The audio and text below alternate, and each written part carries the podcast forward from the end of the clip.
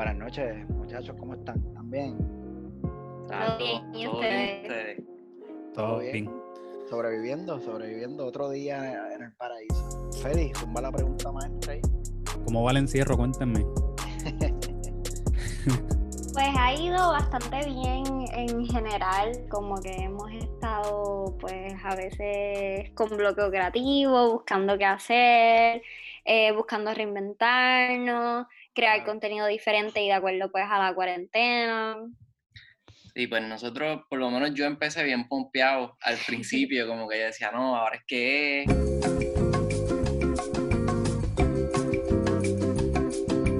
¿Estás bien, Joa? ¿Escuchas todo?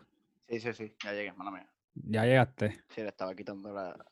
Ajá, estabas pompeado, cuéntanos qué más. Estabas pompeado porque qué, qué veías en el, en el encierro. Pues sí, pues nada, yo en verdad empecé bien pompeado, con, con, porque había una oportunidad de, ¿verdad? de tener más tiempo para crear. A veces uno, cuando está en la rutina, uno está asistiendo a eventos, estás todo el tiempo, tú sabes, para arriba y para abajo, y como que uno no para. Y pues en ese momento que empezó, ¿verdad? A mediados de, de marzo, eh, pues yo dije, caramba, ahora sí, como que no tengo excusa, déjame, ¿verdad? Tomar cositas que he querido hacer que no he hecho todavía y empezamos, tú sabes, empezamos súper pompeados también, como que eh, hice, hice las 78 banderas, hicimos unos GIFs súper chulos para la página, hicimos otras cositas que teníamos ya como que ideas en mente que todavía no habíamos hecho, ¿verdad? Por, falta de tiempo. Pero sí, al principio mucha lectura, eh, ¿verdad? Mucha creación, buscando, ¿verdad? ¿Cuál qué va a ser lo próximo? eh, ¿Cómo vamos a responder a esto? Eh, también, ¿verdad? Nos tocó trabajar con, con la tienda física, que, que se cerró un tiempo, hasta ahora todavía sigue cerrada. Así que poquito a poco, buscando qué hacer dentro de todo. Sí, sobreviviendo, sobreviviendo. Y la, la realidad es que yo, yo no sé qué, qué, cuál es el plan de- del gobierno, pero esto va, yo creo que esto va un poquito para largo, porque de verdad que hasta que no se consiga una cura, eh, seguir, seguir, mientras más se abra y mientras más siga habiendo acceso a, según vayan abriendo negocios y todo eso, se va a seguir regando porque como yo le digo a mi esposa, no importa cuánto uno se cuide y cuán limpio uno sea y los 30 paquetes de hand sanitizer y las 27 botellas de Lysol que tenemos, uno nunca sabe el otro, tú sabes. Uno no puede controlar a los demás. exacto. So, eso es- Exacto. En realidad está fuera la, de la limpiadera de compra, la desinfección de, de zapatos. Oye, qué, qué horrible, qué horrible. Mira, yo nunca, Mira, he sido cuando- de, yo nunca he sido de hacer compra, porque lo que pasa es que yo soy de, si yo voy a hacer compra con mi esposa, viro para atrás con una compra bien exagerada de cosas que no necesito. Yo prefiero ir solo, yo soy así, pues yo prefiero ir solo con la listita y voy directito y compro así. Pero ahora, con esto de- del COVID, que cada vez que uno llega, tienes que poner todas las bolsas en el piso, sacar paquete por paquete, un pañito a todo, diablo. Ahora Oye, El protocolo, el protocolo. ¿cuándo, cuándo en tu vida tú has limpiado las tenis por debajo? sí, nunca, nunca. Papi, ahora todo el mundo le echa desinfe- desinfectante a las tenis por Es debajo, lo nuevo. las deja afuera. Ahora Bueno, las, tenis, las tenis es un hazard. Yo, yo he contado mi, mi proceso cuando yo llego de trabajar, abro el garaje, me quito los zapatos en el carro, camino con ellos en la mano, los pongo en una esquinita. Eh, saluditos a mi esposa que compró un pote de desinfectante de zapatos que le costó como 18 pesos en Amazon y cuando llegó era bien chiquitita y estaba bien cojonada. y estaba bien cojonada porque pagó 3 20 onzas, de pesos. 3 onzas. So, todo, es, to- todo ha convertido, ahora todo es como un proceso, las cosas que antes le tomaban a uno un ratito, ahora hay que sacar el día para ir a- al supermercado, porque en lo que hacen la fila nada más para entrar, Sí. compran, viran, limpian la compra. Se le quitan las ganas a cualquiera de salir. Sí, ¿Qué? definitivamente, definitivamente, definitivamente. Y han, después estar afuera con mal rato y cosas, mejor no deje en su casa. Sí, mejor no. Y, y han. Esta es otra pregunta que siempre le preguntamos a, la gente con la que hablamos. ¿Han desarrollado algún hobby o algún interés nuevo durante, durante la cuarentena? Hay gente que se ha puesto a cocinar, hay gente que se ha puesto a preparar el trago, hay, hay de todo. ¿Ustedes les les ha picado algo así? En todo lo que pasa. Se nos en de lo que se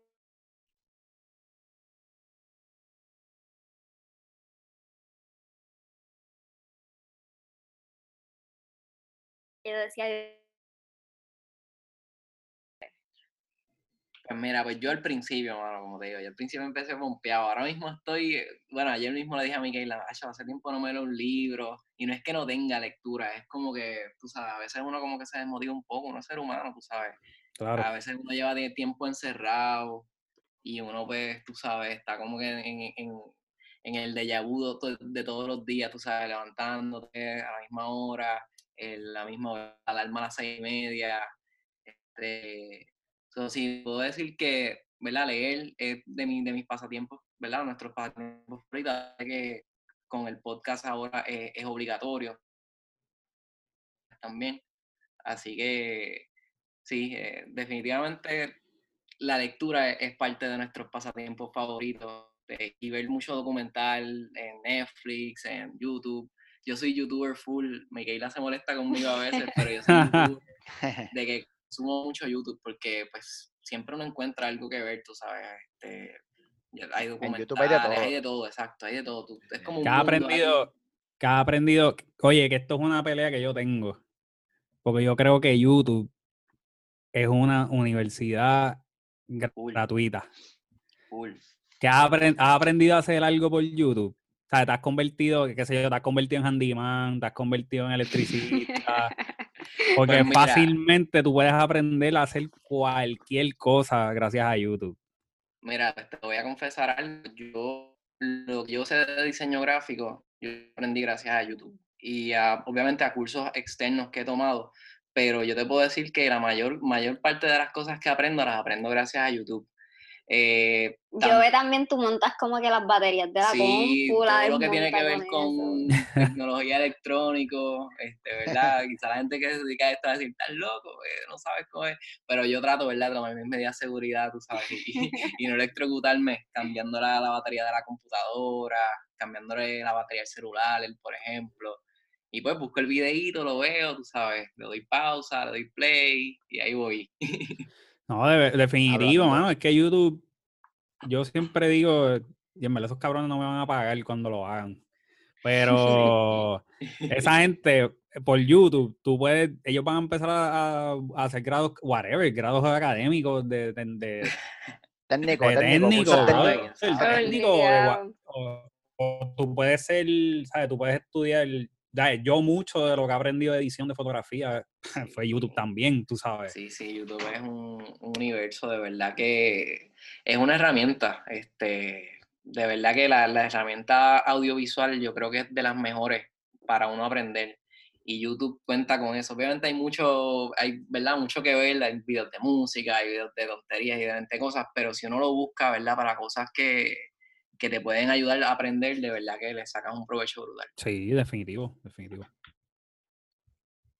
Sí, hablando de, de cambiar las baterías, yo tengo una, una Alienware que busqué por YouTube cómo se le cambiaba la batería y la llevé a un sitio a que la cambiaran. Porque ¿No la había que No, no, ca- cabrón, ni traté. Ni Ah, traté por los tornillos. la batería, difícil. la batería queda debajo. Lo que pasa es que la batería queda debajo del teclado. Sí. Del teclado. O sea, cuando tú la abres por debajo, tú tienes que desconectar la memoria, el disco duro, la Sí. todas las tarjetas. Sí, pero eso es, em, Para sacar la batería. veo, pero es una torre, ¿verdad? No, no, Ah, no, la esa es la laptop, pues. Esa es la Pues laptop. algo que yo aprendí, algo que yo aprendí, para que, para que aprendan un tip, si, ya no, lo- si no lo saben, lo de los tornillos, que es la cagazón más grande de abrir una laptop, son los Sí. tornillos. Pues tú coges, tú puedes coger un cartón de huevos y tú le empiezas a poner, tú le pones números. Esa es buena. Los tornillos son por fase, o sea, que cada pieza es una fase en la laptop. Tú le sacas los tornillos de esa, primera fase y lo pones en un espacio de un huevo, le pones un número y vas para la otra. y entonces ya tú sabes que cada fase, ¿sabes? Cada, cada fase de tornillo es una fase para montar y desmontar la computadora. Y eso está en YouTube también. No, eso, eso es un tip, eso es un pro, un pro tip ahí. Eso es Es un pro tip ahí. Sí. Eh, auspiciado, hay que- auspiciado por YouTube y, la Y por mí. aquella que está allí donde, donde estaba Plaza y si le funciona, pues ahorita les paso el PayPal para que me dé un tip. YouTube Academy. YouTube Academy. Mencionaste ahorita que, que habías tenido que cerrar la, la tienda física, eh, pero tengo entendido también que ustedes hacen mucho negocio online, que por lo menos Sí, yo estoy en Texas, o la manera que yo consumo los stickers de ustedes, eh, que yo los descubrí a, a ustedes por mi esposa, es online, so todas las órdenes que hemos hecho han sido eh, online. sí. No sé qué impacto ha tenido el cerrar el local, si les ha venido un poco mejor, pues gastos operacionales, si los pilló. Pues mira, en realidad como nuestros gastos operacionales no son tan altos. eh, nosotros estamos ubicados en una plaza, la Plaza Juan Ponce de León en Ponce. Sí. Es una plaza que la administra el municipio y de verdad son unos precios súper asequibles para, ¿verdad? para uno tener su negocio allí. Eh, obviamente nos ha afectado en el sentido de verdad de tener esa presencia física, ese lugar donde el cliente puede, puede llegar y, y buscar algo al momento. Pero nuestro negocio está más, más enfocado en el e-commerce, en, en la página web, en, en- los envíos. Eh, se puede decir que la mayor parte de, ¿verdad? del ingreso de la compañía viene de, de la- de las ventas online. Eh, lo que sí nos ha afectado mucho eh, en la presencia física son los eventos, como eventos como Claridad, eh, eventos grandes, tú sabes, ese Ah, que no, han podido, que no han exacto. podido poner un boot ahí. No, puedo montar, no podemos montar mesa, pues ahí sí que nos ha afectado bastante, porque yo estoy seguro que muchos artesanos, artistas que tienen, que también. Se, mueven de esa manera, sufren porque ahí en esos eventos, ¿verdad? Son donde uno da, ¿verdad? Esos, esos palos, esos de verdad, esas semanas. Yo Claro. siempre digo que lo que pasa en los eventos es algo mágico, porque la gente ya está acostumbrada a vernos como que o en la tienda física o online, pero en los eventos es, es algo bien diferente, porque nosotros participamos particularmente pues, de, de actividades culturales. Eh, entonces, pues como que la gente va en otra onda y pues nos conocen y, y tú como que, qué sé yo, como que la gente tiene más tiempo y nosotros mismos Sí. de hablar con las personas, de ver más cómo es nuestro cliente, ¿entiendes? De ponerle una carita Claro. a esa persona que nos compra, eh, siempre nos dicen cosas, o sea, en verdad, y pues es algo como ustedes estábamos hablando ahorita, ahora pues lo del virus es hasta, sabrá hasta cuándo y nos tenemos que a, Sí. a acostumbrar un poco a esto y bregar un poco con esto. So, los eventos es lo Los más que nos eventos, duele. eventos Una pregunta, una preguntita de los eventos. Eh, ustedes son jóvenes. Ustedes son jóvenes. ¿Cómo, cómo los ven los artesanos vieja escuela a esta cepa de, de- esa risa me lo dice todo? Uno aprende, uno aprende mucho. Eh, Ha eh, sido un proceso, lo que pasa es que yo vengo ya de ese, de, de ese ambiente, porque mi abuela era artesana certificada en barro, mi mamá Oh, también, y mis tíos también. So, ya yo sabía cómo, cómo bregaba el asunto. Ok. muchos de ellos ya me conocían de la vieja escuela porque mi abuela pues como que literalmente eh, le dedicaban ferias de Sí, artesanía que tú tenías, tú tenías un pie adentro. Tú tenías un pie adentro ya. Exacto, exacto. Sin embargo, pues yo no decidí la, la artesanía, o sea, yo soy artista, ¿entiendes? Claro. Como que nada que ver y pues ahí hay un Sí, choque eso- bien fuerte. eso Pues es claro, porque la vieja, la vieja escuela no entiende el arte digital. Exacto, exacto. Eso es uno de las grandes, ¿verdad? De esos grandes retos que todavía tenemos nosotros, ¿verdad? Como jóvenes y artistas, enfrentar, porque obviamente el, el- estas entidades como el Instituto de Cultura tienen, ¿verdad? Este, una, unas guías que, que establecen qué es, el- qué es artesanía y qué no es, que no cualifica Sí. como artesanía, sino entrar dentro de esas guías. Entonces, lo de nosotros es, ¿verdad? Artes, arte digital, eh, también hacemos collage y otras cosas a mano no necesariamente cualificamos bajo esa, esa categoría de artesano. Este, así que sí, eh, ha sido mucho aprendizaje. Yo creo que Miquela tuvo esa oportunidad desde más joven de, de estar más adentrada a esa dinámica, ¿verdad? Que se da en las ferias. Pero, mano, como te digo, nosotros hemos llegado a eventos eh, de todo. ¿verdad? Yo creo que después de que pasan un ratito, ya como que nos quieren, como que Sí, pero han tenido, pero han tenido, pero han tenido roces con? Sin tirar el nombre al medio, tú sabes, bueno, vamos a tirar el nombre al Eh, medio. no creo que hayamos tenido roce, lo que sí es como que un poco la impresión. Yo Sí. recuerdo como, Ah, como si hubiese sido ayer, eh, la primera feria de artesanía, la primera feria de artesanía que nosotros participamos En ever Ponce, fue ¿verdad? la feria de Ponce. Sí, la feria de Ponce. Y llevábamos como dos meses el negocio o un mes, algo así. Un mes, literalmente nosotros habíamos abierto en febrero y a finales de marzo era esa La primera feria, feria. exacto. Entonces, en, en la feria de Ponce, pues nosotros teníamos, antes pues hacíamos más cositas hechas a mano, ¿verdad? Lo que hacíamos más cositas digitales, había pintadas, maderitas pintadas, tiesto, y también estaban los primeros stickers que eran cortados a mano. Exacto. La Ah, cuestión es que ahí probamos nuestra, nuestra idea porque los stickers se, se, se, exacto, validamos porque los stickers se movieron demasiado y hubo artesanos que estaban cerca de nosotros que venían como que qué es lo que están vendiendo estos nenes, Sí, qué es lo que están vendiendo era- estos chamacos. Era la impresión de que nuestra mesa no se, no se vaciaba, como que llegaba mucha gente, miraba y compraba, y entonces veían como que mucha transacción ahí, y como que la Exacto. gente, "Espérate, vienen estos nenes aquí, que, que O sea, los artesanos acercándose a nosotros y nos los decían, nos los dejaban saber. Como que yo vine a ver que ustedes tenían, porque yo veo que ustedes como que la gente sigue aquí en la mesa. Sí, porque ustedes traen algo fresco, porque en las ferias de artesanía, por lo regular, tú ves la mesa de los pilones, la mesa de las pleneras, la mesa de las casitas de San Juan. Exacto. eh, Los collarcitos. sí, tú ves, tú lo, ves lo un típico, patrón. lo típico. Exacto, en la mesa de los cueros eh, y por ahí para abajo. Este, y a ustedes llegar con, esta, con, con estas ideas nuevas, siendo unos nenes, literal, para ellos, porque esto es gente que lleva toda la vida en eso, Sí, pues tiene que ser un poco intimidante para ustedes también.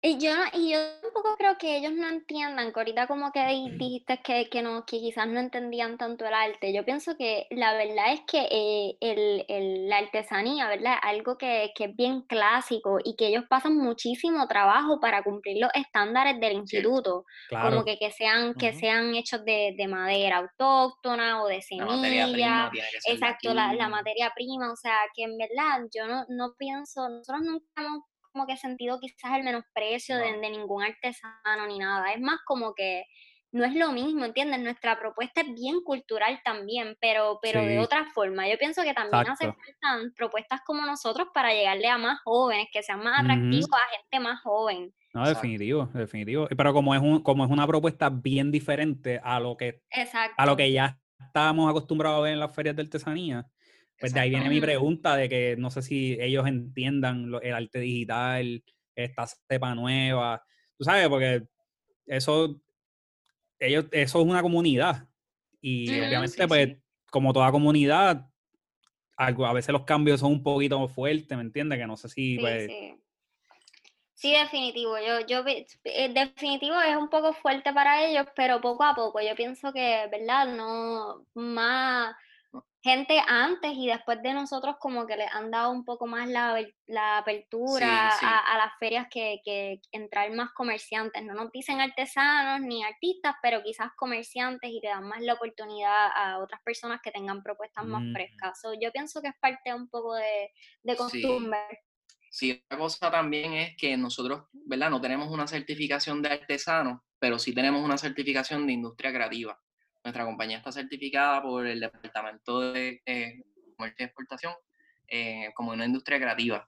Eso es una categoría relativamente nueva, eso aparece desde el 2014 y pues nos certificaron a- al otro año de haber abierto, en el 2019.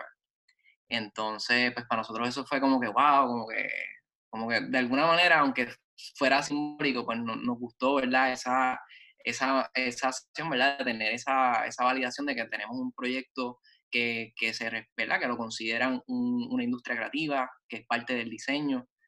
Entonces, nada, eso mismo nos ha abierto otras puertas, como estar en, en fábricas culturales, que es un proyecto que lo lleva a cabo el, eh, Industrias Creativas con el ICP y Comercio y Exportación. Así que poquito a poco es cuestión de ir abriendo pasos, eh, que otras personas también vean lo que hacemos, eh, lo hacemos con mucho respeto, siempre tomando en cuenta ¿verdad? nuestra cultura primero, nuestra historia, eh, y tratando de verdad siempre de hacer un trabajo responsable, que es lo más importante. sí. Perfecto, perfecto, sí. Eh, ¿y cómo, ¿Cómo empieza? eh, ¿Cuál es el producto que ustedes más, como que el, el palo de, de Salón Boricua? ¿Son los stickers? Sí, no, eh, lo más pegado, los stickers, lo más pegado, Sin duda alguna. definitivamente te voy a decir, ese es el producto de, de- de Salón Boricua. A pesar de que trabajamos pins, ahora estamos con los, mag- los, los magnetos o los imanes. Sí, que tengo este, algo ahí de eso, tengo algo ahí de eso. Yeah. Exacto, pues. Porque Y también metido- otras está- cositas a mano. Estaba mirando y tengo ganas de llorar porque vi la, vi la greca, el magneto, y dice que está soldado. Sí. Ahora mismo está soldado, ese fue el best seller de, de todos los magnets que, de los magnetos, ¿verdad? Los Lo vi, lo vi, lo, iba a poner en el carrito de una. Sí, pues eso fue eso. Pero pronto viene en otra vez en, más, un- en Magnetic Stock y también stickers. Y viene en sticker también. Yo quiero el magneto porque yo, yo hago, Ah. yo hago, yo tengo una colección de magnetos en mi nevera en mi casa. Ah, bueno, súper. Yay. Pues sí, pues, Nice, pues sí, la, la respuesta a la pregunta es definitivamente, los stickers han sido el producto que más ha acogido. Yo creo que esa parte, ¿verdad? como dijo Miquel ahorita, nosotros nuestros primeros stickers fueron cortados a mano. Nosotros los hacíamos en una imprenta donde yo trabajaba hasta que cerró ese mismo, eh, en febrero cerrando la imprenta y nosotros abriendo el negocio. Este, eh, estábamos a punto, ¿verdad? Apenas unos cuantos meses de María, las horas habían bajado, este. ¿verdad? Las cosas no estaban tan buenas, así que pues ese último trabajo que tuve, también medio de ese, ese primer boom, ¿verdad? De poder hacer esas primeras tiradas de, de stickers, que me acuerdo que salían en una página 12 por 18, que habían alrededor de 30 unidades, y uno Ujú. las cortaba a mano, entonces después las teníamos que sellar con Mod Podge a ver si no se pelaban, pero tenían... Era un eh, proyecto. pero era un proyectón, pero tenían Espérate, ¿a mano, una- ¿a mano a tijera o a mano a navaja? a ma- a- Tijera. tijera, a tijera. A Tijera, A mí, no hubiera- todo- a mí me hubieras botado, si yo hubiese sido empleado tuyo, a mí me hubieras Sí, botado, a mí me hubieras botado Soy bien malo, en el cabrón. primer sticker, me hubieras Mano. botado para el carajo, porque yo soy Te digo- horrible con tijera. Mira, una noche nos íbamos a, a recibir un crucero que llegaba en Ponce, llegaba a las 6 de la mañana, Sí. teníamos que estar en el puerto. Eso Nosotros era nos un acostamos evento, como a las sabes. 3 de la mañana cortando stickers. Sí, como Sí, que- nosotros, nosotros diciendo, no, vamos para allá, que eso allí en el puerto, eso se va a dar buenísimo, los turistas se van a bajar, nos van a comprar todo. Mano, montamos allí en el puerto de allá de, de Ponce, este, bueno, Fue un fail. fue un fail, mano. ¿De este, se verdad? bajaron las personas, los bueno, a nosotros y a muchas personas que en, en el puerto, literalmente, yo creo que de los pocos, ¿verdad? Acá en San Juan la dinámica es distinta porque tienen el puerto y ya hay mesas y gente por ahí. Sí. Sí, ya, está, Pero ya llegas al viejo San Juan. En Ponce, también. cuando llega un crucero, eso es un evento, tú sabes, de, pueblo, pues todo el mundo se entera que llega un crucero ese día, pues llega uno cada seis meses, yo no sé cuánto. Pues, hermano, este, montamos, pompeados, a las 8 o 6 de la mañana creo que tuvimos que llegar allí para poder estar montados a las 8 que desembarcaban. Mano, todo el mundo pasaba por el lado, miraban para el lado y lo seguían. Miraban para el lado y Sí, porque lo que pasa es que pusieron como unas carpas en el, en el puerto y pues como que ellos no entraban a las carpas, quizás por miedo de que como que le cayeran encima como que joseando o Claro. vendiendo o algo Mm, así. Que eso Sí, como los clásicos, como los clásicos cruceros, cuando tú llegas a la isla. Exacto, Exacto. exacto. Yo digo, Puerto Rico es bien, bien, un destino bien diferente a- al típico destino, ¿verdad? Curazao, San Caribeño. Claro. Caribeño, sabes sí. que, que tú llegas, Ajá. entonces la dinámica es bien distinta, están ofreciéndote muchas cosas, mí, comprame aquí, comprame allá, te De todo. doy. De todo, lo- de todo lo que tú quieras comprar. Exacto. Pero acá, acá el, el- es, es como que otra dinámica, y más en Ponce, que también la- las personas son como que más conservadoras, Pero acá la dinámica no es tanto atacar al, al turista, sino sí te va a vender si entras a una tienda posiblemente, pero, pero no es tanto, ¿verdad? Esa cultura de, de cómprame, cómprame. Aquí como Mm. que pues, quizás los Pero precios son también un yo recuerdo más... como que en otras islas hasta te ponen como que collares encima Sí. para que tú los compres, pero aquí eso no pasa. Acá, exacto, allá a- en otras islas, ¿verdad? Posiblemente tengan un hacen ese espacio personal y te pongan las cosas encima, ¿no? Five dólares, lo que sea. Pero acá no, acá como que por lo menos respetan esa distancia, tú sabes. Sí. Aquí o sea, esa, esa dinámica es un poquito distinta. Pero y ese, nada, va- y, y, y ese trip después de estar toda la noche picando sticker a la mano. Eso mismo, eso mismo te iba a decir, mano, lo que nos pasó, pues nada, fue como que Mano, pues, después de habernos chavado la mano ahí, de tener dolor de mano, que no vendimos los tres stickers, pues nada, recogimos con mucho cariño. Creo que ese día como vendimos 20 o 30 pesos, algo así. Sí, vendimos como un tiesto. un o tiesto, algo sí, y fue de gente que estaba al lado, como que al lado de nosotros, como que se antojaron. Y cool. Pero todas esas experiencias también nos han, se- nos han servido para validar cada vez nuestro público y todo eso, porque también entendimos que lo, lo nuestro es bien dirigido a los Al puertorriqueño, puertorriqueños, ya sea en la diáspora, exacto. ya sea en, en donde esté el puertorriqueño, es bien dirigido al puertorriqueño. Claro. El, el- el- la Claro. persona normalmente que visita, el turista, casi siempre se quiere llevar algo que diga Puerto Rico, o que tenga la bandera. Aunque lo diga hecho en Sharpie, cuando, aunque lo diga escrito en Sharpie y la pieza venga de China, Literal. que diga Puerto Rico. diga Puerto Rico. Exactamente. Aunque tenga un coquí verde. Sí, es No que lo mismo en Nueva York, que tú vas a Nueva York y tú quieres algo que diga Love New York. Exactamente. Exacto. Que es, Para que ellos, ese tipo de, de productos le, le satisface, tú sabes. sí. Yo pienso que es un fenómeno también que pasa en todos los países. Nosotros mismos vamos a cualquier otro lugar y buscamos algo que diga, qué sé yo, Curazao, aunque no sea hecho en Claro. Curazao. so, Exacto. pero nosotros también como que ya, ya que somos, que creamos eh, arte, ¿verdad? Pues quizás cuando, ahora que vamos a los destinos, pues nos fijamos más. La última vez que fuimos a Cuba, quisimos que nos llevaran donde los artesanos, ¿entiendes?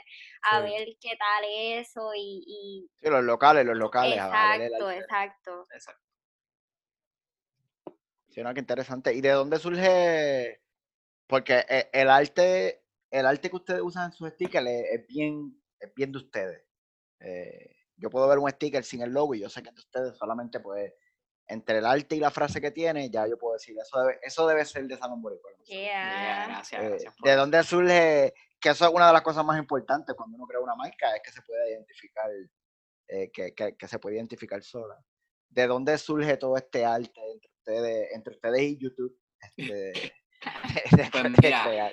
Pues mira, Miquela era, era al principio eh, la, la que trabajaba con pintura acrílico, trabajaba todo handmade, le gustaba mucho esa parte artesanal. Los textos que ella pintaba a mano, todos eran únicos. Ella tenía una visión como que bien conservadora de, de- de las piezas de arte que se vendieran. O sea, Ella de decía- reprodu- la reproducción de- masiva. Exacto, ella, yo le decía, mira, vamos a hacer esto, vamos a reproducirlo.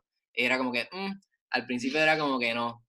Y obviamente, ¿verdad? O sea, Su- que ella quería, ella quería pintar 45 stickers a la mano. eh, algo así, algo así. en vez de hacer la carne. Exacto, hasta que yo la logré convencer de que, mira, la verdad es que esta es la mejor manera, de verdad, de uno poder escalar y, ¿verdad? Le expliqué, ¿va? y como que al final, pues, aceptó, como que, vamos a entonces, en- ahí fue que ella empezó a trabajar en digital, empezó con el iPad, yo empecé diseñando literalmente en mi celular, en mi smartphone, con un stylus, eh, la aplicación, y ahí, esos fueron los primeros diseños. Este, eso sí, de- de- definitivamente la, la, El estilo, la verdad, cada cual tenemos un estilo, en verdad se combinan bien brutal, pero cada cual tenemos un estilo bastante marcado, como que el de yo, eh, eh, él hace underlines en negro, yo trato de hacer underlines como que en el mismo color, pero un poquito más oscurito. Este, pero se complementan súper bien los estilos, so, por Sí, eso sí, es que sí. se puede identificar rápido que es Salón Boricua, porque en verdad como que se ven bastante Sí, no fue una cosa como que, ok, este va a ser nuestro estilo. No, fue algo que surgió bien orgánico, que, que en el proceso fue como que evolucionando nuestro estilo, qué sé yo. Hay diseños que hicimos al principio que no, que no, no han salido más porque, porque qué sé yo, porque evolucionamos y hicimos cosas mejores y con más colores y más Claro, chulas. cierto. en verdad que Claro, fue sí, algo sí, según le van cogiendo, según le van cogiendo el truco y van desarrollando, pues el, el cambio a digital al principio siempre es, pues uno, ah, está bufeado, pero sí, uno lo mira, qué sé yo, seis meses después y uno lo mira y es como que diablo, sí. yo pude haber hecho algo mejor que Sí. El, el primer diseño Pregunta, que se le iba a ever. preguntar a Micaela si se te hizo.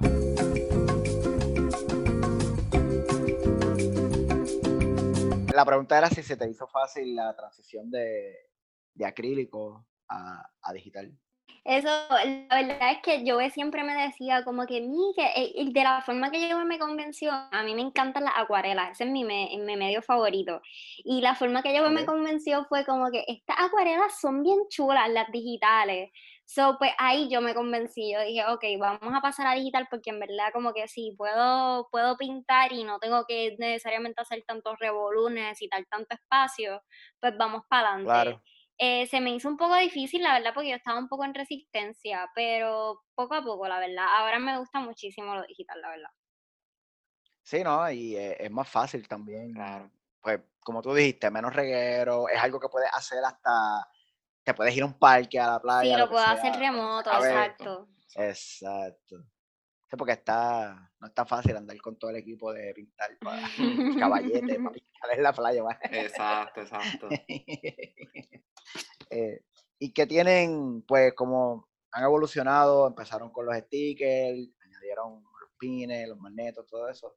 ¿Qué planes tienen para, para seguir en el futuro? El próximo, el próximo paso de, si se puede decir, si es un secreto y quieren sacar una bomba, pues. No, eso viene, eso viene. Vienen sorpresitas de verdad, este, pero sí, puedes esperar de nosotros, vamos a seguir diversificando nuestro, nuestros productos, vamos a seguir creando diferentes cosas. Yo creo que por ahí vienen llaveros, vienen otras cositas bien interesantes. Nice. Este, todo, ¿verdad? Siempre con nuestra identidad, nuestra cultura, eh, ¿verdad? Que esa es nuestra, nuestra bandera, nuestra, nuestro idioma, nuestra, nuestra identidad, lo que nos hace puertorriqueños. Este, cosas, cosas Sí. que sean de bolsillo. Nosotros somos, estamos bien enfocados, nuestra filosofía es más bien cosas que se puedan meter en el bolsillo, que tú puedas llevarlas fácilmente a donde quiera que tú puedas, ¿verdad? Donde sea, sea que tú puedas llegar, llegar o viajar. Este, por eso es que los stickers yo creo que han tenido muy buena acogida, porque es un producto que tú puedes literalmente enviar fácil y puedes transportar Sí. fácil. Además de que, ¿verdad? Lo puedes pegar en tu computadora, puedes personalizar otros artículos. Este, Mano, yo tengo en mi vaso de café, en mi vaso de agua, en mi laptop, en todos lados tengo stickers de, de Salón Boricua. yeah, eso es, Y mi esposa igual, y mi esposa igual. es, no, gracias, gracias, son fans, son fans Yes. oficiales. Sí, Sí, no, yo los descubrí por mi esposa. Mi esposa un día me dijo, ah, compré algo. Este, deja que llegue por correo. Y cuando me lo enseñó, yo saqué los míos. Ok, el de aunque nacer en la luna es mío, el de la maleta abierta con todas las cosas adentro es mío. Ese es de eh, mis así favoritos. nos dividimos. Sí, Sí, tuvimos que guerrear ahí porque ella quería los mismos que yo, pero transamos, transamos. sí, hubo Esos, negociación. esos dos son de los best de los dos que mencionaste. Sí, lo que es el astronauta, sí. el principito, la maleta. Yo creo que una de las cosas que también nos ayudó al principio a, a que las personas entendieran cuál era nuestra propuesta fue que sacamos 10 diseños de cantazo. Fue como que no sacamos un solo sticker y ya.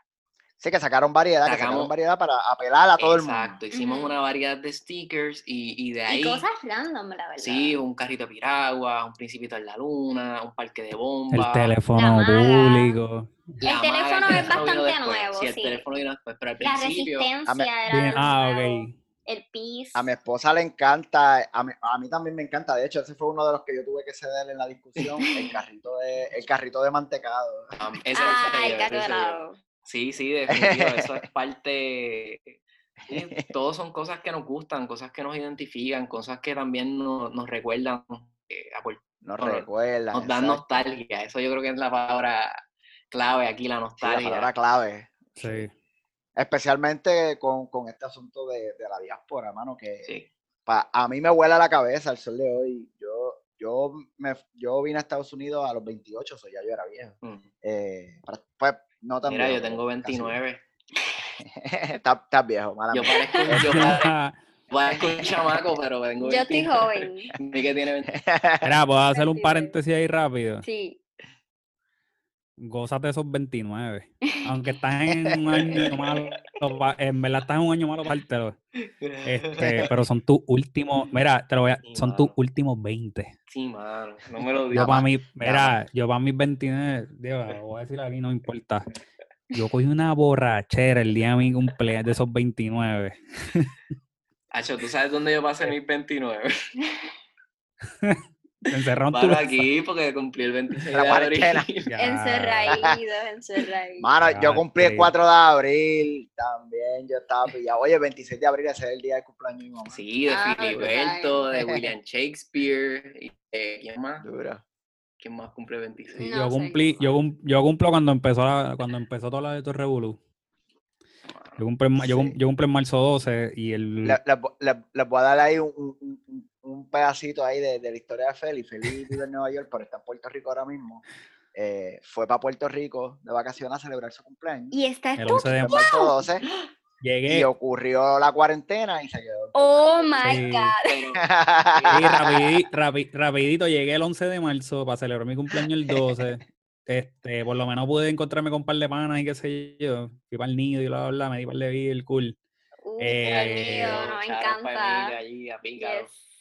Saludito al nido. Este, pues el, yo me fui a Nueva York y habían eh, treinta y pico de casos. Cool. El 12 no averigüé porque estaba celebrando el cumpleaños. El 13 chequeo y habían 200 y pico de casos, así, random. Yo, espérate, ¿qué pasó aquí? Entonces, ya el, el 14 aquí anunciaron toque queda, el 15 estaba todo cerrado, y el 16 me, llam- y el 16 me llaman de Nueva York de que, mira, eh, vamos a cerrar, este, vamos a trabajar remoto, este, hasta nuevo aviso. Pues Eh, cancelé pasaje y me quedé en Puerto Rico. El 11 de mayo cumplí dos meses en Puerto Rico. Tal. hecho tremendas vacaciones. Olvídate de. El cumpleaños más largo. ¿Vacaciones cumpleaños más de largo. qué? Se está encerrado. No, Bueno, podía, no, no he tocado la playa. Ah, en no, eso es lo peor. Eso ahorita estábamos hablando, como que yo pienso que por la salud mental de nosotros los boricuas, como que. Coño, déjanos, ah, llegar- de déjanos ir a la playa, bendito La sea playa, Cristo. el río, como Si que abren de el mall, verdad, que por abran la favor. playa. No, el mall no me importa, pero Mierda, por lo sí. menos la, la playa. En la, en la playa, en la playa es más fácil mantener distanciamiento. Claro. Exacto, exacto.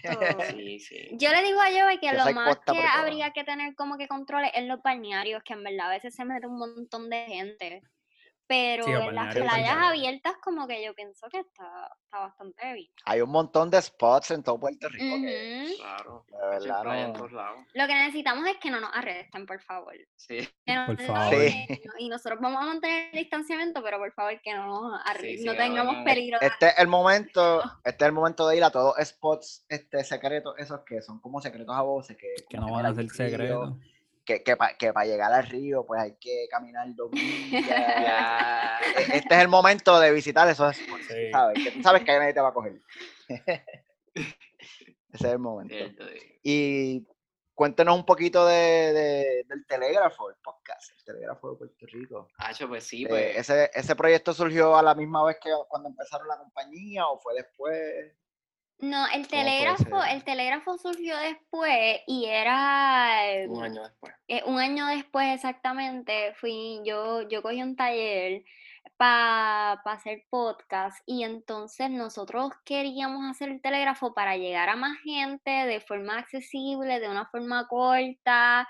eh, nosotros estábamos bien claros y la otra vez estábamos hablando de eso como que cómo, cómo ah, muchas veces las ideas evolucionan de lo que era al principio a después lo que, lo que fue cogiendo forma y nosotros estuvimos siempre bien claros de lo que queríamos en el telégrafo y eso fue lo que hicimos, o sea, eso es lo que estamos haciendo ahora mismo.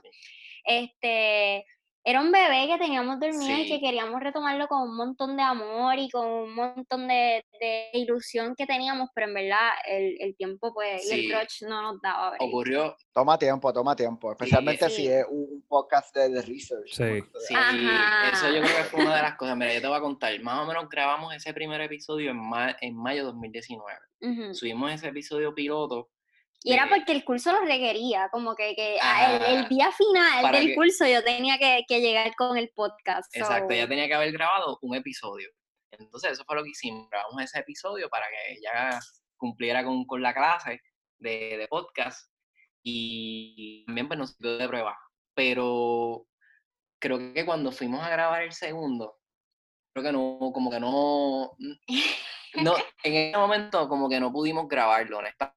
Este, no salió, no nos salió como queríamos. Creo que grabamos dos veces ese. ese Sí, semana. porque me acuerdo que era de Hostos, entonces yo Era tenía un de libro de, de Hostos y yo y, había tanta información, como que los dos teníamos un montón de información y todo lo queríamos decir. Sí. Y, y nos salió regalo, ¿verdad? Exacto, entonces queríamos que también, al principio queríamos un formato que fuera un poco informal, que se escuchara tipo conversación, pero después nos dimos cuenta de que no necesariamente es tan fácil tú hacer algo, eh, ¿verdad? Así cotidiano, si realmente, o sea, ta- ta- tienes que tener la información a la mano, Ujú. porque al final pues no, no es como que yo soy un experto en, en Eugenio María de Boston, ni en Albizu Campos, ni, ni en todas las figuras que tocamos, pero Sí. pero sí hacemos nuestra investigación como si fuera un trabajo de, de universidad, ponemos nuestras fuentes bibliográficas, hacemos, ¿verdad? Un- un- un- como si fuera casi un- un- una monografía de, de- de cada episodio, ¿verdad? Buscando toda, poner toda esa información que queremos comunicar. Obviamente hay figuras que, que no da, no da un episodio, porque el formato que nosotros tenemos Sí. es de 7 a 10 minutos máximo, es para que las personas lo puedan escuchar de camino al trabajo, lo escuchen, eh, tengan la información rápida, concisa, este, no el típico, ¿verdad? Este podcast eh, de, ¿verdad? De, eh, ¿verdad? De, de entrevista, que no queríamos caer ahí, porque, que, o sea, no, no es- no es, no es porque no fuera, no fuera bueno, porque ese formato funciona, pero nosotros queríamos educar a través de nuestro podcast, entonces entendíamos que si no, si no hacíamos las cosas como que con un formato se nos podía como que la persona que estuviera recibiendo la información como que aburrir un poco, entonces como que no queríamos... Perderse, sí, perderse. Exacto. Otra cosa además que, que que me gustaría añadir es que nosotros también queríamos hacerlo más tipo conversación y más meter como que nuestra opinión, pero también nos dimos cuenta que, espérate, hasta qué punto nuestra opinión, ¿verdad? Va a mantenerse siempre imparcial, ¿entiendes? Si en verdad queremos Sí. hacer algo con respeto, pues tenemos que pues tener algo más, más, Sustentarlo con datos. Exacto, como que tener algo ya como un libreto. La verdad es que nosotros somos bien, bien fan del programa de la voz de la voz del centro de Ángel Collado Swartz. Entonces, él entrevista a diferentes personas, diferentes expertos en diferentes temas de la cultura y la historia puertorriqueña. Entonces, eso se da bien orgánico porque actually ellos son expertos, o sea, son literalmente historiadores que dedicaron su vida a estudiar, qué sé yo, a. Agosto, a Betance.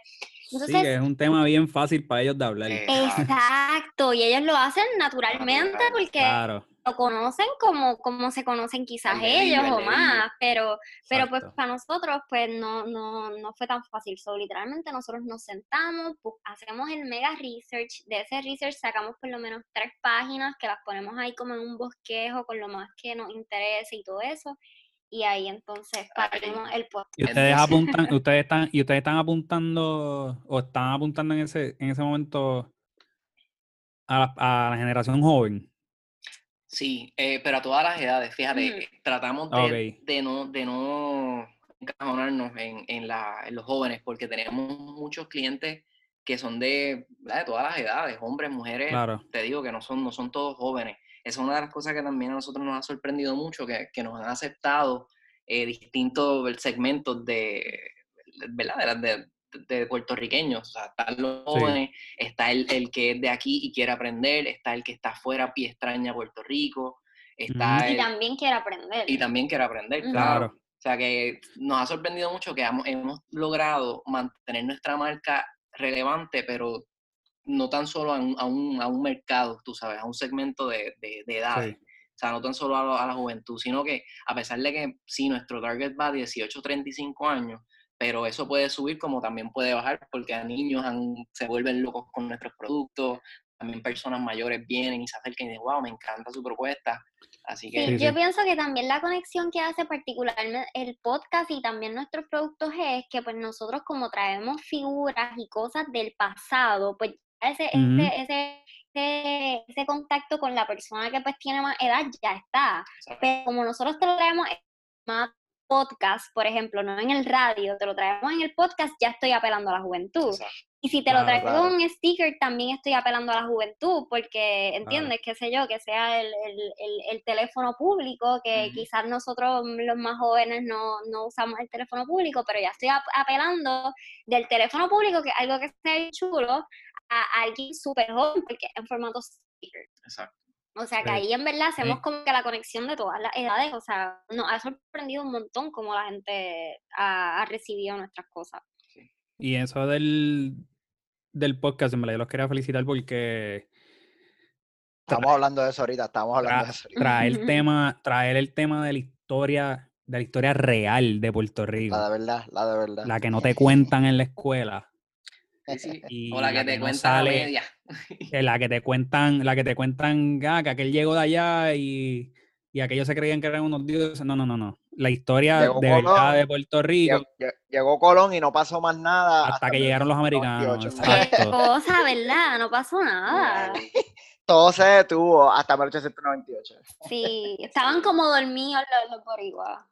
Sí, y para mí que Y, ustedes, y- y que, pasaban que lo cosas apelen, cabronas claro, y para mí que, y ustedes que lo apelen a la juventud, que solamente están pendientes otras cosas y que en verdad no, no les importa porque en verdad no, no es que no les importa, es que no conocen, porque. ¿sabes? No, no aprendieron nada de eso en la escuela porque en la escuela no te cuentan ¿sabes? quién es María de Hosto, quiénes son los de verdaderos próceres de Puerto Rico. Exacto. Y de verdad, yo se los aplaudo este 300% porque en verdad eso hace mucha falta. Esa educación de Puerto Rico hace demasiada falta. En estos momentos más que nunca, eso hace muchísima falta. Y la realidad es que la, la falta, la falta no es de las ganas de la gente de aprender, es que algo que sencillamente no. a- ahora con el internet es algo un poco más accesible, pero en los 80, en los 90, en los 70, esa parte de la historia, Ujú, aparte de que estaba mal vista y casi no se publicaba, no era tan fácil conseguirla. Cierto. Sí, Exacto. no, no, y ese- yo y- tengo muchos amigos latinoamericanos y a, a todos mis panes latinoamericanos, tú le preguntas de, de Chile, Perú, Venezuela, de todos lados, y tú les preguntas algo de la historia de su país y esa gente te Y habla te la con fechas, contestan. nombres, Eh, ¿sabes? Una Has cosa dado en el clavo. demente. Sí, Claro. no, has- has dado en el clavo. Todos los países, Estados Unidos, por ejemplo, también eh, estudian la historia de su, de, de su país, tú sabes. Y aquí en Puerto. Rico el fenómeno es, no, eh, es desconocer, desconocer lo más Mm. posible para, para no, porque, mano, la, historia en todos los pueblos empodera a la gente. Cuando Sí. tú, cuando tú ves Sí. que en Estados Unidos la, en Estados Unidos la cuentan a media también.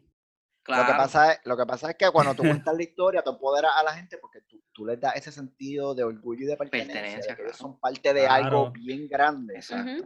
Que ellos no son ellos no son parte de este tiempo que ellos están viviendo de este espacio ellos son ellos son parte Ellos de son el resultado de todo estos años de historia Exacto. todo lo que ha pasado Sí, pero nos han criado con mentiras también. ¿Sabes?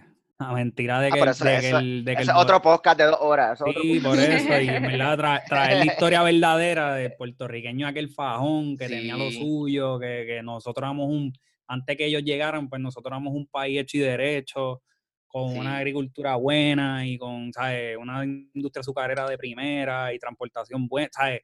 Sí. Eso es otro tema para un podcast de tres horas. Sí, sí, uno, uno dice, ¿qué pasó? ¿Qué pasó? Realmente yo Exacto. creo que el, el efecto que tiene la colonización sobre las personas y también sobre nosotros los puertorriqueños es bien fuerte, porque un puertorriqueño puede llegar al, al- al extremo de, de llegar a despreciarse o de, de- de decir mi historia no es, no es tan grande quizás como la de otra nación claro o lo que sea. la ves ¿entiendes? más O sea, pequeña la ves te más, ven más pequeña chiquitito. Entonces, mira, nosotros somos Sí. 3.5 millones aquí, pero, o sea, hay, hay, otro, hay países que tienen 300 mil personas, 400 mil personas y, y tienen, tú sabes, y conocen su historia. A mí me molesta algo que en verdad como que eh, si, si, si, si nos escondieran la historia de solamente lo- lo- los, los próceres o las personas que se destacaron políticamente, pues mira, quizás yo te lo perdonaría un poco por la condición colonial, pero el problema es que no nos cuentan la gente que se destacó en la ciencia, ni en la, ni en la, ni en en la nada nada historia, nada, ni en pues, nada. la poesía, o sea, sabemos bien poco y, y duele un montón, pero nada, el- uno de los propósitos principales ¿verdad? de nuestro del podcast es traer a esta gente otra vez y que la gente pues la, la aprecie, entiende, rescatar la memoria histórica de, de los puertorriqueños y puertorriqueñas. Sí, contar la historia que, que no nos han querido contar. sí la otra la, el otro lado de la historia que de verdad eh, yo creo que esa, esa historia todos la aprendemos después de grandes porque esa historia obviamente la escuela nos enseña Ujú. Y por lo menos yo, cuando yo descubrí la verdadera historia, eh, yo quedé fascinado de una manera que yo no te puedo ni explicar, tú sabes. Hay tantos personajes históricos de Puerto Rico que fueron, ¿sabes? Influ- influyentes a nivel mundial desde la época de los españoles, ¿tú me Ujú. entiendes? Miguel Demasiado, Enríquez, tiene, demasiado. bueno, tiene un Miguel, un, Miguel, un Miguel Enrique que tenía todos los barcos y los españoles le Sí. pagaban para que... pa- pa Él que tenía las reales, fíjate, o sea, él tenía un, un medallón que le había dado el rey y la gente lo tenía que saludar como si fuera, tú sabes, y era una persona que tenía poder, o sea, realmente Pero tú vas por ahí y preguntas quién era Miguel Enrique, nadie sabe, o sea, se ha perdido, se ha perdido. Y, y pero yo creo que ahora con esto del internet y pues ustedes tienen ese foro de los podcasts que. Sí. que, pues, se los aplaudo a un millón.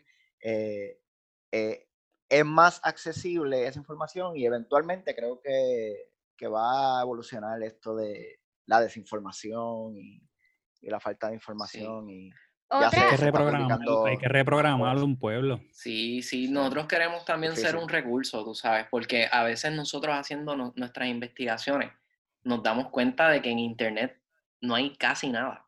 Tampoco, ajá, tampoco. los- Tienes de que meterse a buscar microfichas ahí en la Sí. libros. y usamos fuentes, tú sabes, buscamos obviamente libros, que eso, esa tiene que ser la fuente, debería ser la fuente primaria, y ahí es donde yo digo que está la mayor parte de la información no descubierta, porque hay muchos libros que tienen la información, pero como que no se ha dedicado a alguien a, a sacarla y a publicarla, tú sabes, a hacerla, ve- ¿verdad? Porque hay, hay alguien que hay gente que dice, si no está en internet no existe.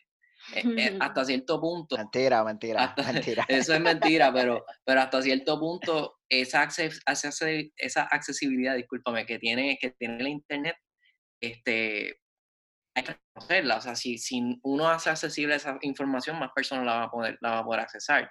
Si tú tienes un libro que ya no se publica más y, y esa información se queda ahí para siempre, entonces ya vamos a perdernos ahí. Otro fenómeno Ujú. que hemos visto con, con jóvenes, eh, que no, o sea, hablo de jóvenes más jóvenes que nosotros, que hemos hablado con ellos y que se han acercado a nosotros, ¿verdad? En momentos en los pop-ups y eso, nos han dicho que, que su patriotismo eh, lo, lo sintieron bien ferviente desde lo de Ricky Renuncia. Como Sí. que ese, ese, ¿verdad? Ese movimiento despertar. Sí. ese despertar despertar. que hubo le, le, le, le- le llamó más la atención la historia de Puerto Rico, se vieron más interesados, ahí fue que conocieron nuestro proyecto. Así que eso, eso nos deja mucho que decir, ¿verdad? Que, que ese empoderamiento, cuando ven gen- boricuas empoderados y luchando por lo suyo, en verdad nos mueve Exacto. algo por dentro. O sea, Exacto. sentimos Claro, porque algo. somos- Claro. Son par- fueron parte de, de un, de un, De historia, de un de capítulo, historia, de un capítulo gigante en la historia nueva, o sea, en la nueva historia de Puerto Rico. Esta generación fue parte esencial de ese capítulo y ellos van a estar en los libros Así y ellos lo saben. mismo, mismo es. Y yo pienso que eso mismo pues despertó como que un interés por lo que ya está en los libros. O sea, ¿qué, qué, cua- ¿cuáles han sido los otros boricuas que en verdad como que han hecho e- algo parecido antes? ¿Entiendes? Como que, ¿qué ha pasado antes de esto? Que, ¿Y quién lo, y quién lo ha liderado? Que, y pues, no sé, me sorprende un Y hay, montón. y hay muchas cosas, y hay muchas cosas que no se han documentado porque se han escondido, se han tapado, se han-. Claro. Y hay mucha- que son secretos a voces que todo, todo el mundo sabe, son los secretos a voces, este eh, el carpeteado, el, el carpeteado, que todo el mundo sabía que era carpeteado y un día no llegó a su Sí. casa. Eh, eso nunca se documentó, pero pues, tú sabes, nunca llegó a su casa, ¿dónde está? Hay, Eh, hay de todo. Yo, mira, mano, yo he escuchado hasta personas que, que, que prefieren quedarse con objetos de valor o cosas que pudieran estar en museo y dejárselo a su familiar que darlo a algún museo en Puerto Rico porque tienen miedo a que eso se vaya a perder. Es que Sí. se pierde, se pierde, pierde. Eso, eso va a acabar los en la, en casa de uno de ellos Los mismos. entiendo. Termina en la casa de uno Y de ellos yo te tengo, y te tengo un ejemplo vivo que lo viví hace un año atrás. Mm. El, el papá del abuelo de mi esposa, ese señor guardaba todo, todo, todo, todo. Él trabajó en el ferrocarril de Puerto Rico Wow. y él tiene una tarjeta, él tiene una tarjeta original del- de cuando él trabajaba en el, en el tren. Wow. En el tren, aquel tren que le daba la vuelta a Puerto Rico, eh, él todavía tiene una tarjeta y esa tarjeta está intacta. Wow. Mira Y eso para mí. Oye, yo- y ese yo- ferrocarril, ese ferrocarril salió más barato que el tren urbano. Porque se le daba la vuelta a la isla completa. Al revés. Eh, bueno, salió, salió más caro, salió más caro salir del ferrocarril, pero eso es otro, otro tema. Sí. Eso es otro podcast. Y pero para mí eso es una pieza de colección. Sí. O sea, yo cuando vi eso, yo dije, wow, esto, esto es de museo, porque esto está nuevo, está y todo, no, Ti- no está Sí. despintado y todo tienen y valor, está valor histórico. Pero ahí ves, como digo, 1900, qué sé yo, de los 20, algo así, o sea, bien viejo. Pues lo que está sucediendo es que muchas cosas, ¿verdad? Que nosotros, uno de nuestros pueblos favoritos es San Germán. Eh, y en San Germán, cuando, ¿verdad? Antes de la pandemia, que teníamos eh, la libertad de visitarlo, hay muchos museos allí y la mayoría de ellos son autogestionados, son museos privados. Em, y me sorprende eso un montón, porque eso muestra un poco la desconfianza que se tiene, ¿verdad?, de entregar el patrimonio cultural a una entidad, porque lo, lo, desaparecen o pasa cualquier cosa. Por ejemplo, en el 2010 y se desapareció una pintura que está en, ah, en la iglesia San José, aquí en el Viejo San Juan, eh, y también un bastón de Betances que estaba en el Museo de las Américas. O sea, me, me, entiendes, como que eso no está tan difícil, eso no está tan fácil de sacarlo de un museo, vamos. Que, exacto, esta gente que no pueden, esta gente que no pueden gestionar ni administrar las cosas más básicas de la vida, que siempre van a administrar la cultura. Exacto, entonces pues, pues yo no, no culpo a las personas, ¿verdad? Que tengan que tengan objetos y cosas inéditas que no han salido a la luz y que no se la quieran entregar al Estado, porque en verdad es que el Estado no se está responsabilizando de manera eh, diligente del patrimonio cultural. So, pues, ahí eso es. Y no se le da el cariño, a esas cosas hay que darle cariño para mantenerla. Exacto, preservarla, cuidarla. se, le quitan los fondos y los fondos se meten allá en contratos por Exacto, y de la misma forma abrir los museos y que la gente pueda, pueda accesar, ¿entiendes? Porque eso es otra cosa, el ese museo ser privado, ¿verdad? Eh, ellos son, eran, eran como un grupo, ajá, era un grupo, ellos tenían, ellos tienen hasta la colección de Happy Hills, les pertenece a ellos, eh, y un montón de cosas este, y son un grupo de, de, profesionales de allí de San Germán y tienen su colección allí que lo, lo, sienten seguro y abren el museo todos los días, que eso pienso que también es bien importante. Sí, sí. Sí, este, que le da la oportunidad al que puede el lunes, al que puede el sábado, al que puede el domingo. Eh, no todo el mundo puede unos días específicos. Exacto. El hecho de que esté corriendo constantemente es importante también. Bueno, un millón de gracias por la conversación, de verdad que, se repita, porque si nos vamos por la tangente de la historia, podemos estar aquí, creo que podemos estar aquí como tres horas sin parar. Mañana. Llevamos, un ratito ya. Llevamos un ratito ya, sí, llevamos un ratito ya. Sí, llevamos una hora. Sí, pues yo a Félix, en verdad, un placer.